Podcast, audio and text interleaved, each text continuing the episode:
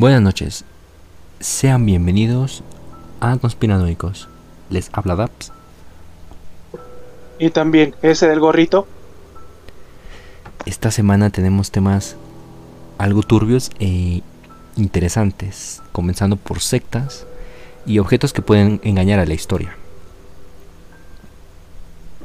Pero antes de comenzar, todas las opiniones emitidas en este podcast se basan y complementan las teorías, archivos y artículos de investigaciones serias de Internet.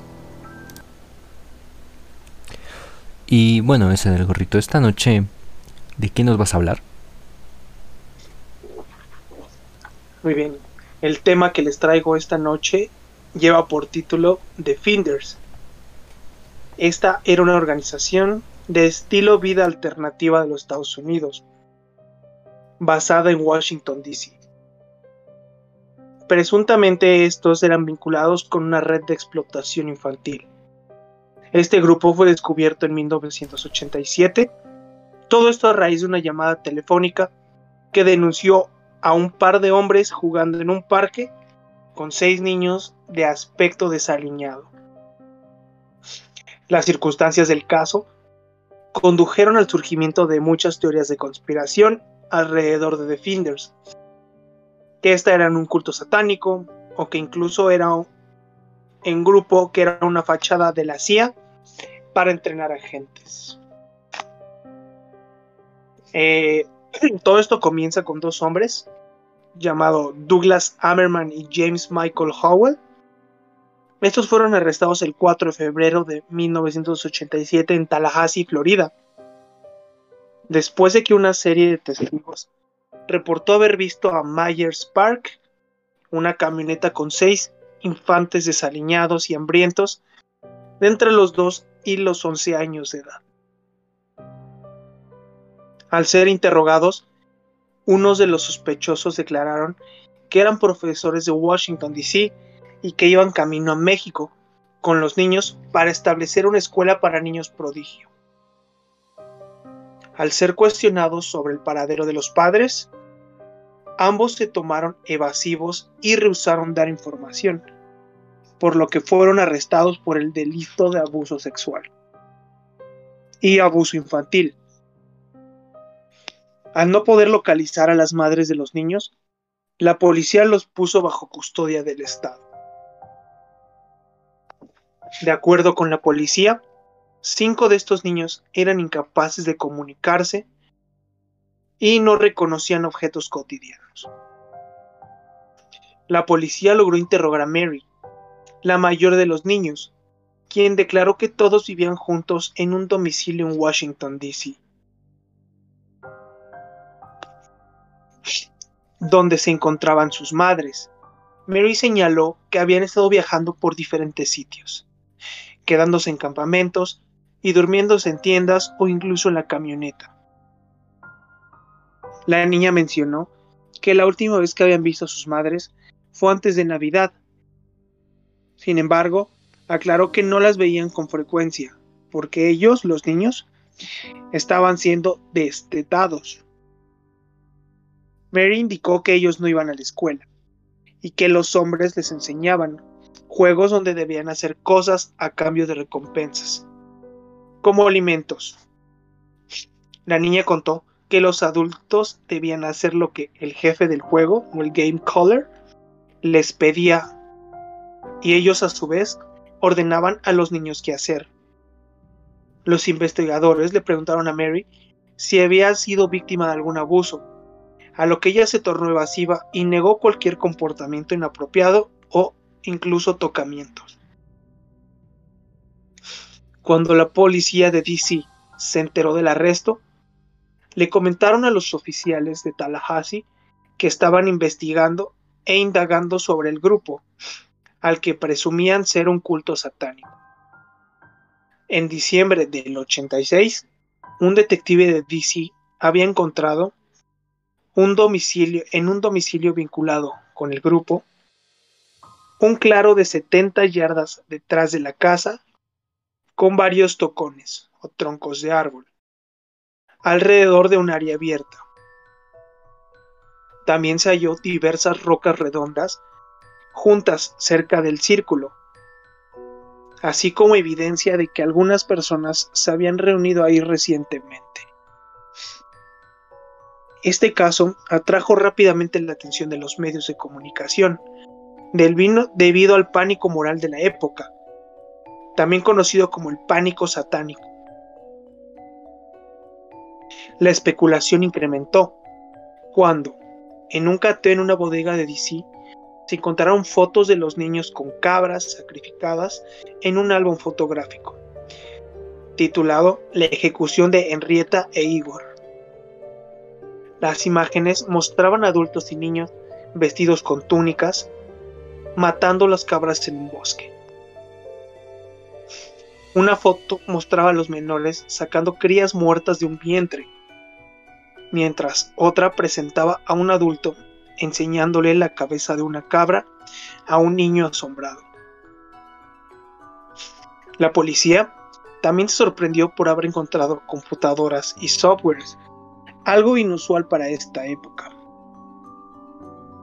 La cobertura mediática reportó que la organización tenía conexiones en todo el mundo.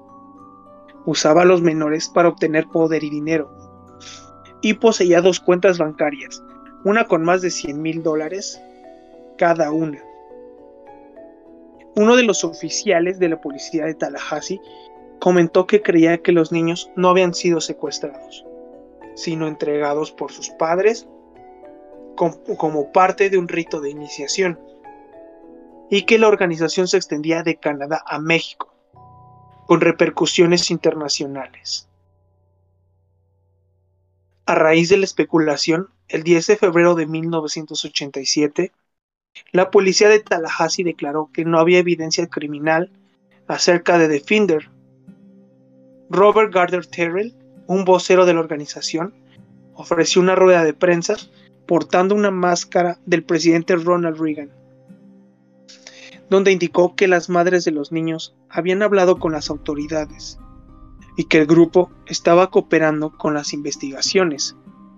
Maurice Turner, jefe de la policía de Washington, Señaló, aunque el estilo de vida de Defenders puede diferir de la norma social, no se había encontrado evidencia de que la organización fuera un culto y que estuviera envuelta en rituales satánicos.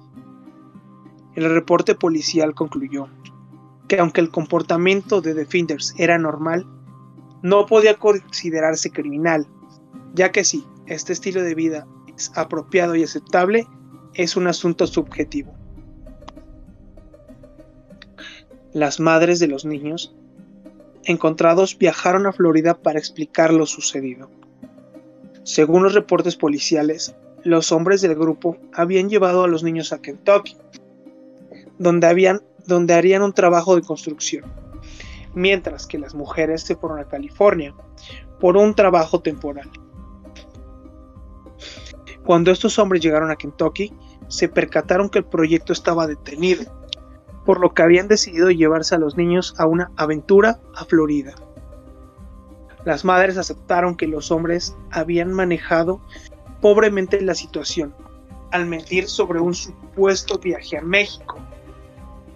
Ellas también negaron que fueran parte de un culto satánico y explicaron que las fotos de los niños con las cabras sacrificadas eran parte de una lección, algo así como una clase de biología para mostrarles de dónde proviene la carne y que las túnicas eran para impresionar a los chicos sobre la seriedad de matar a un animal. Seis semanas después del arresto, Ammerman y Howell fueron liberados. El Estado decidió retirar los cargos contra los acusados en marzo del 87.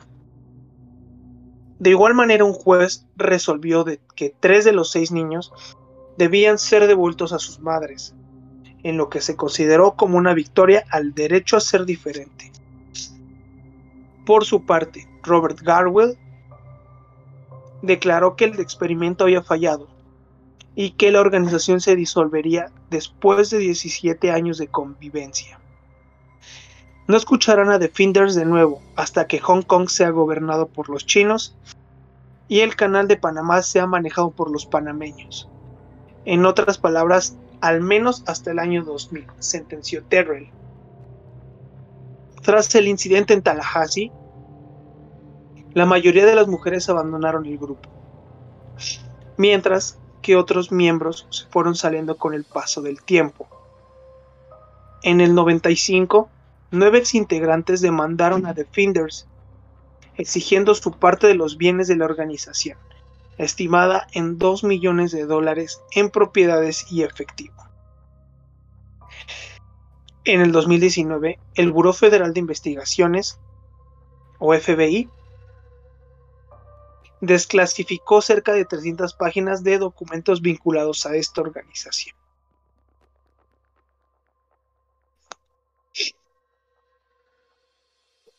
Aquí, Defenders es descrita como una comuna de estilo de vida alternativa compuesta por 20 hombres y 7.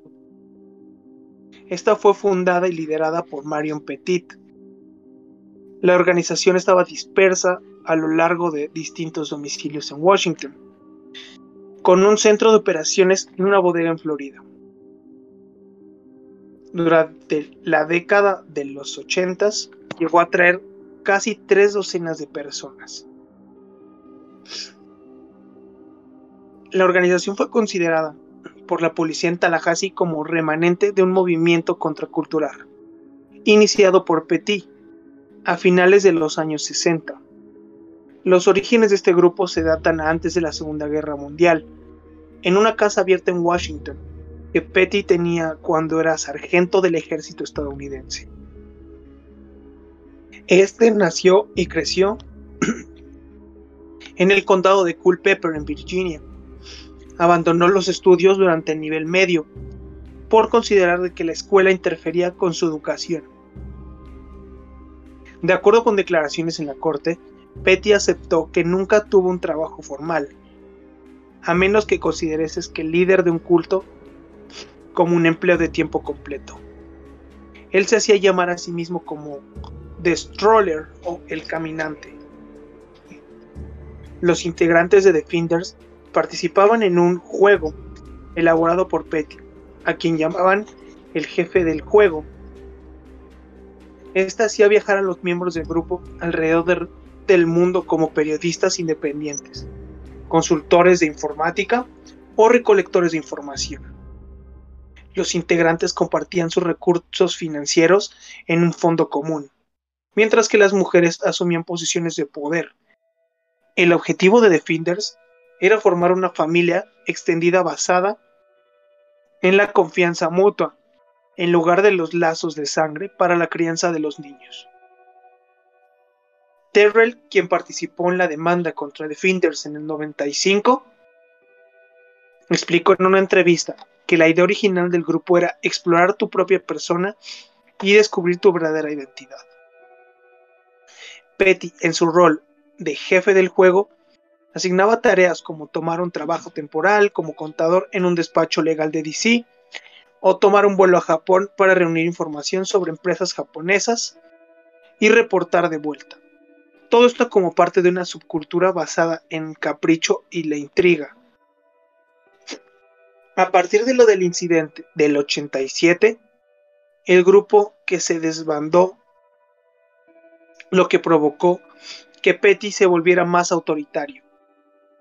Terrell abandonó la organización en el 91, debido a que Petty decidió cambiar las reglas del fondo común, al que llamaban Banco Invisible, por un fondo perdido, el Club del Último Hombre, implicando que el dinero aportado no podía ser reclamado. En 1996, Defenders aún se mantenía con ocho integrantes activos. De acuerdo a Petty, la organización también operaba varias empresas en el área de DC, incluyendo una firma llamada Global Press y diversas oficinas en el National Press Building.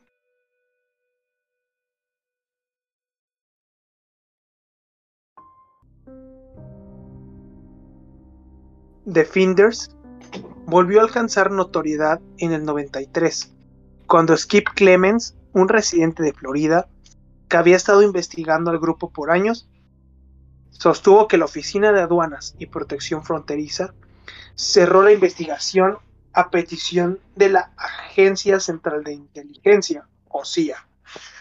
De acuerdo con Clement, Defenders estaba siendo utilizado como una fachada para un programa de entrenamiento de agentes.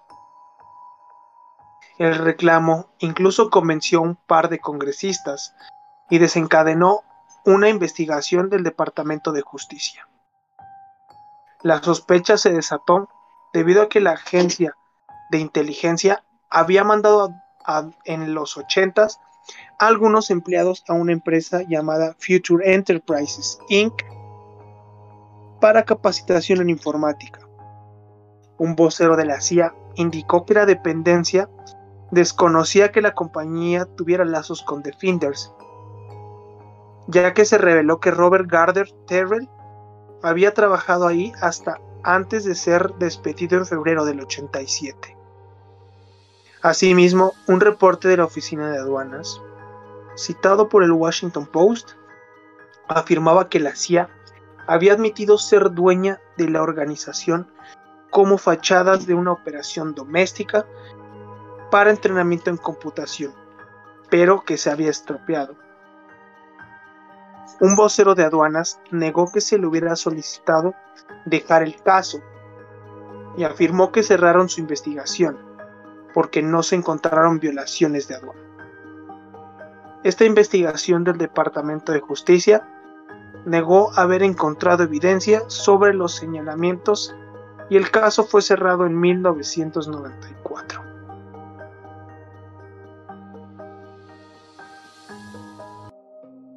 Y ya por último, en las investigaciones encontraron material audiovisual, pornográfico, métodos de adquisición de niños, una gran cantidad de piezas de computación, además de jaulas, cadáveres enterrados, sacrificios de animales, como gatos y cabras, y otras cosas que apuntaban a una especie de culto satánico.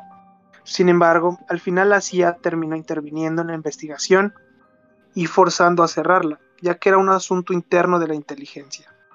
Al día de hoy el caso permanece olvidado e inconcluso. Eh, esto ha sido todo por el tema de hoy, hablando del grupo The Finders. Algo extraño, porque, bueno, eh, todos suponían que, bueno, todo apuntaba que era pues parte de la CIA, y debido a eso también se da carpetazo pues inmediatamente y ya no se investiga, ya no se indaga más sobre el tema. Exacto, y como decían, que pues agentes de la CIA estaban metidos en precisamente las empresas que estaban afiliados con esta secta. Digo, o sea, ¿cuántas empresas existen en Estados Unidos para que precisamente con las afiliadas a Defenders es donde estén los investigadores de la CIA tomando cursos de computación. Algo que sin duda es muy sospechoso. Y bueno, ellos afirmaban que no hacían nada ilegal, pero bueno, tampoco se les atrapó eh, haciéndolo, ¿no? O bueno, haciendo algo turbio o que haya evidencia sobre eso pues sí, aquí solo se suponía que sí se encontró ese material, pero como se repite, es parte de las CIA, solamente se, se quedó ahí. Sí, según ellos, según ellos, eh, pues de mera investigación. Claro que sí, ya jamás hablará del asunto. Otro caso que se cerró y pues queda en un misterio. Y bueno, Dabs, ¿tú qué nos traes para esta semana? Esta semana traigo un tema que ya había querido compartir desde hace varias semanas. Y les hablaré sobre los OPART. Y bueno, eh, OPART con doble O es el acrónimo en inglés de Out of Place Artifact. En español es artefacto fuera de lugar. Es un término acuñado por el naturalista y criptozoólogo estadounidense Ivan Sanderson para denominar a un objeto de interés histórico, arqueológico o paleontológico que se encuentra en un contexto muy inusual o aparentemente imposible eh, que podría desafiar la cronología de la historia convencional. Ese término aún no ha sido tan aceptado eh, por los científicos y por lo tanto solo se limita mayoritariamente a los entusiastas de la conspiración y lo paranormal y otros investigadores. El término ha sido ampliamente utilizado como pruebas o refutaciones para paradigmas arqueológicos y científicos oficiales en el campo de arqueología, criptozoólogos y defensores de la teoría de los antiguos astronautas. Han cuestionado la concepción tradicional de evolución humana, asimismo en el campo de geología, creacionistas de la Tierra, y han cuestionado la estimación científica de la edad de la Tierra. Los OPARTs también se han utilizado por los aficionados a la ufología como base para la teoría de que la humanidad habría sido fundada o alterada por civilizaciones extraterrestres mucho más avanzadas y evolucionadas.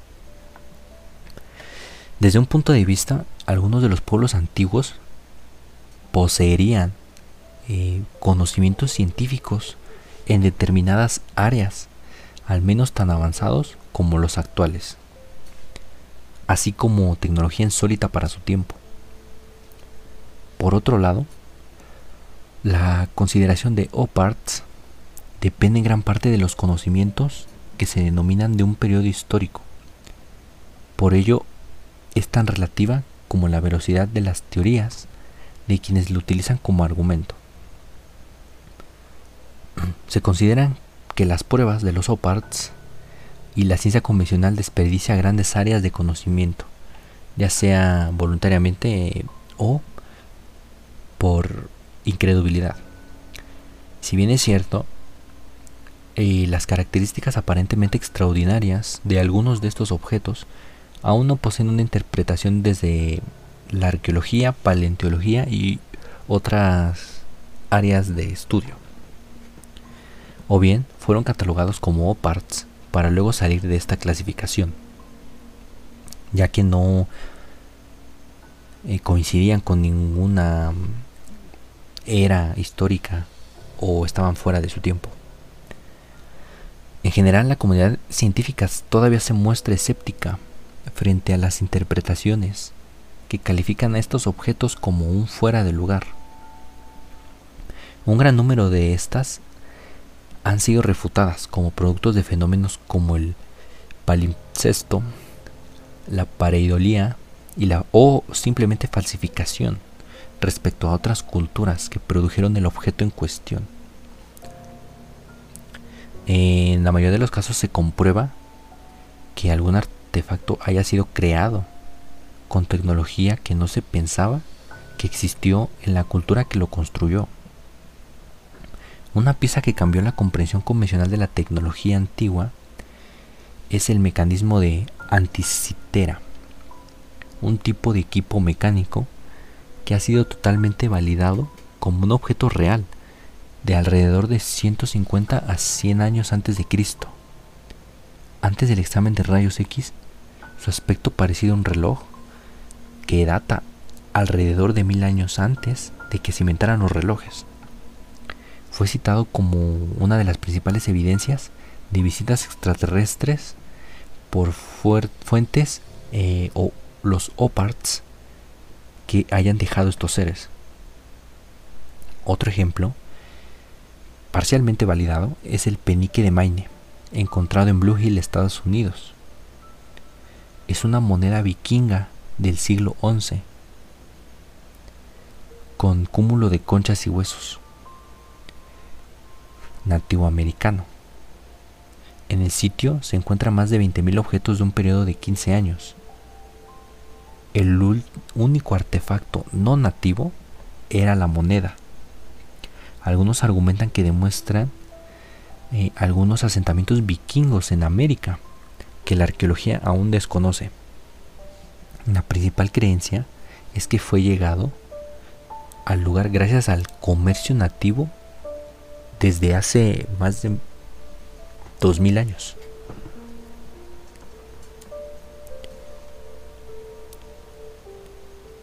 Eh, hay otra piedra labrada en Camboya donde también se demuestra lo que parece ser dinosaurios.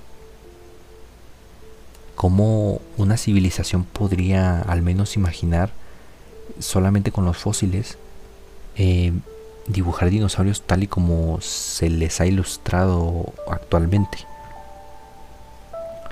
Según el principio de la navaja de Ockham, la teoría más simple en general tiene más probabilidades de ser la real que la más compleja. A pesar de ello, a veces nos gusta también pensar las teorías eh, más rebuscadas sobre lo que los aparatos o, estos objetos se han encontrado fuera de sus lugares históricos. Cuesta creerlos, pero probablemente también sean sean la razón verdadera para que se hayan movido de ese lugar. Suele pasar mucho con yacimientos arqueológicos. Y una muestra principal de ello es la hipótesis de los antiguos astronautas, que asegura que las pirámides, en lugar de estar hechas por seres humanos, habrían sido creadas por seres venidos de otros planetas, con una tecnología superior que habrían sido los responsables de buena parte de las culturas que hoy en día conocemos. Sucede algo así con los Opart, eh, donde probablemente también está la teoría que estos seres, los antiguos astronautas, fascinados por las culturas de todo el mundo, podrían coleccionar artefactos o cosas de cada cultura y llevarlas a otra parte del mundo con mucha facilidad. A la hora de que algunos eh, sino es que la mayoría de los OPARTs han demostrado ser ciertos. Hay algunos también que son o falsificaciones o solo son objetos creados por otra cultura para, con el objetivo de falsificar también lo de tal vez una cultura vecina o unas tradiciones ancestrales del, de los vecinos de otros asentamientos. Un caso de falsificaciones que se hacían en culturas antiguas es un fenómeno donde eh, erróneamente ellos dibujan algo y nosotros le damos una interpretación diferente y empezamos a formar teorías que empiezan a relacionarlas con otras culturas que datan de otra época o de otro lugar en el planeta. Ver astronautas en jeroglíficos probablemente pueda que no sea tal cosa. Eh, solamente pueden ser dibujos de humanos con adornos o simples cascos. De ahí también hay varios casos malinterpretados, como oparts, que en realidad también tenían una explicación mucho más sencilla. Como la navaja de hoja, eh, es un verdadero opart el, del mecanismo de anticitera supuestamente este mecanismo que evidencia visitas extraterrestres en el pasado. Tal vez los antepasados fueron tan inteligentes como nosotros ahora. Hay una, una roca tallada que la llaman las lámparas de Dendera que es un jeroglífico eh, donde se interpretaron como bombillas modernas. Hay un hombre eh, parado con otras personas sentadas y sostiene lo que parece ser una bombilla. Si no es que obviamente en el antiguo Egipto todavía no existía esa tecnología. En aquel entonces ya existía la biblioteca de Alejandría y no hay ninguna constancia escrita de que existiera un tipo de lámparas que funcionaran de manera similar a las actuales, pero hay varios dibujos en Dendera donde parece ser que ya estaban. Aunque algunos egiptólogos los interpretan como una serpiente naciendo de una flor de loto. Hay un cráneo de calaveras. Cuando fue encontrado en 1866 en una mina en el condado de Calaveras, en California, supuso un gran descubrimiento, pues eh, parecía demostrar que los humanos habrían coexistido con mastodontes y elefantes y mamuts. Habría sido un argumento concluyente en esa zona de que el hombre estaría en el continente americano millones de años antes de lo calculado. Se puso en duda, muchos científicos estaban escépticos. En Shakukidogu, eh, encontradas en Japón, son figuras de pequeños humanoides hechas a finales del periodo Yomon de la prehistoria del país japonés. Lo sorprendente es que son muy extrañas estas figurillas. Cuerpo pequeño, cabeza muy grande y ojos bastante grandes. A lo que rápidamente pensaríamos que representarían a extraterrestres con trajes espaciales. Algunos arqueólogos eh, escépticos dicen que se trata de representaciones de los demonios cuando una persona enfermaba, aunque solamente tienen ese argumento, no tienen más para demostrar o refutar la teoría de un, que sea un opart. Las figuras de Acámbaro tienen un poco de truco porque aún siguen siendo controversiales. Son una colección de más de 32.000 piezas descubiertas en Acámbaro, México, que podrían representar animales extintos, entre los que se encuentran dinosaurios, no avianos. Figurillas muy parecidas a lo que hoy se representan claramente que es un dinosaurio cuello largos, T-Rex y algunos diplodocus. Eh, la conclusión más cercana obviamente sería de que tal vez en esa zona los seres humanos convivieron con dinosaurios. Y la controversia se basa en que en 1965, al datar las figuras con termoluminiscencia, los resultados preliminares señalaron que eran del 2500 antes de Cristo. Cuando se volvieron a hacer muchísimos más análisis, se concluyó que eran falsificaciones. Pero otro laboratorio en 1969 eh, afirma que debido a un fenómeno de quimioluminiscencia, eh, no se sabía o no estaba muy claro si en verdad eran falsificaciones recientes. Hay un pájaro de Sakuara que tiene más pinta de un avión que de un pájaro. Mm, eso no quita que algunas personas eh, hayan dejado volar la imaginación, pero se encontró en una tumba en la antigua necrópolis egipcia, en Saqqara. Y hoy en día está en el Museo Egipcio del Cario. Pero esta ave está tiene una forma muy clara de lo que sería un avión tiene alas, tiene una cola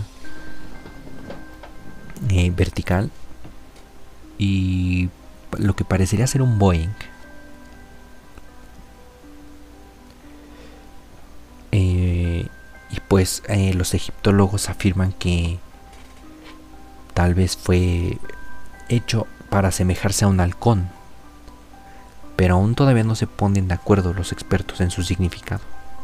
Quizás ellos dicen que fue un objeto ceremonial o el juguete de un niño de clase alta, ya que está muy bien hecho.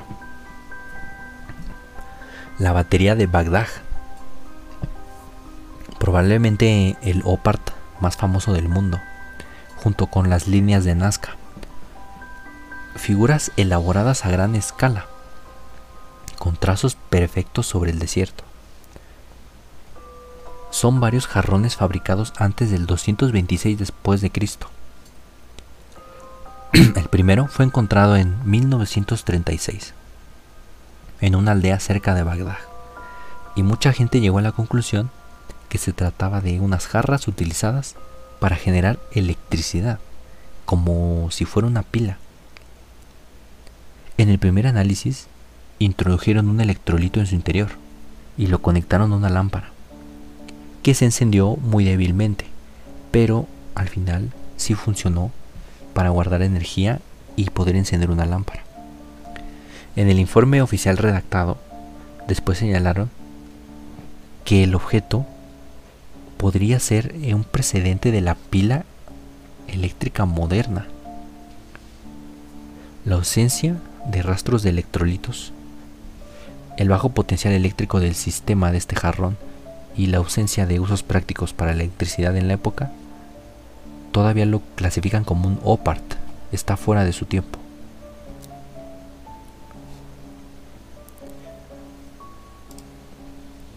Hay unos platillos de dropa que supuestamente son alienígenas, ya que tienen tallados muy extraños y un lenguaje que ya compararon con civilizaciones de aquella época y no se encuentra parecido a nada. Fue hallado en la frontera del Tíbet, en China. Son dudosas todas las pruebas de este caso. Incluso se duda de la existencia de los descubridores, pero parece ser de un arqueólogo David Agamon en el que afirma haberlo encontrado todas sus bitácoras y lo que él mismo ha reconocido posteriormente como un opart. Las piedras de Ica son piedras de andesita que grabados representan tecnología avanzada del Paleolítico Medio, encontradas en Perú. Tecnología que parece ser una rasuradora de cabello. Esto fue 60 mil años eh, después de Cristo, 61 eh, mil años antes de Cristo.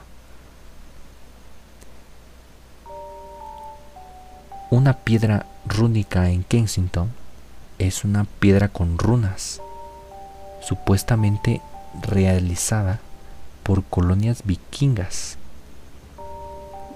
descendientes en la América precolombina. Otro Opart que resulta ser vikingo y encontrado en América lo que podemos, em, podemos concluir que los vikingos ya viajaban entre continentes, ya conocían América desde mucho antes que los descubridores. Hay una piedra sagrada en Newark con inscripciones en hebreo y esta fue encontrada 500 años después de Cristo en Estados Unidos. Aún todavía no se sabe cómo es que llegó ahí. Hay una antena en el Tanning y es un artefacto en, en forma de antena y fue es tan parecida a una antena moderna, pero lo curioso es que está hecho de esponja marina.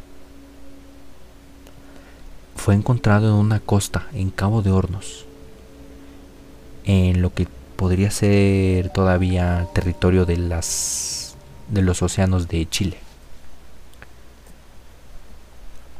Hay unas esferas metálicas que se encontraron en Sudáfrica.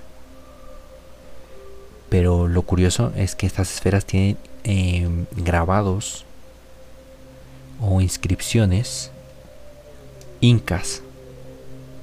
Y esto se habría encontrado igual en el 100 después de Cristo.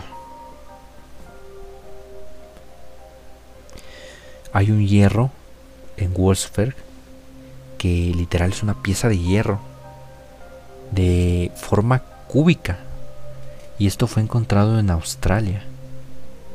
Y data de probablemente unos 1700 eh, años de antigüedad. Algo demasiado extraño ya que el hierro se empezó a trabajar mucho después. Hay un cráneo humano representado con mucho detalle. Pero lo curioso es que para tallar en cuarzo se necesitan unas herramientas metálicas rotativas muy precisas y modernos. Es lo que lo hace un opart, ya que no saben cómo en 1500 antes de Cristo donde data esta, esta pieza eh, no comprenden cómo esa civilización que es en Belice probablemente maya cómo haya logrado tallar esa pieza en cuarzo. Y así hay otros avistamientos o hallazgos que se consideran oparts. Y un opart que se podría decir que es eh, de otro mundo es una cara una cara en Marte es una extraña estructura marciana que se asemeja a un rostro humano pero probablemente se se apegue al fenómeno de la pareidolia donde decíamos que nosotros podemos interpretarlo como una imagen, pero tal vez no tenga nada que ver. Esto podría también ser considerado un no part, no, no aceptado todavía, pero podría ser una colonia marciana o tal vez con cámaras o con más satélites se pueda tomar más fotos de esta extraña estructura con forma de cara en Marte. Y bueno, estos fueron los OPARTs, objetos fuera de lugar o de su época, ya que se escucha imposible de cómo llegaron ahí o de cómo los hicieron aquella época.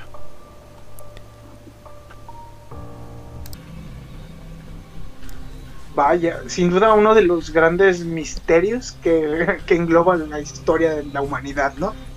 Estos artefactos que fueron encontrados de diferentes épocas en otros lugares o cosas adelantadas a su tiempo, ¿no?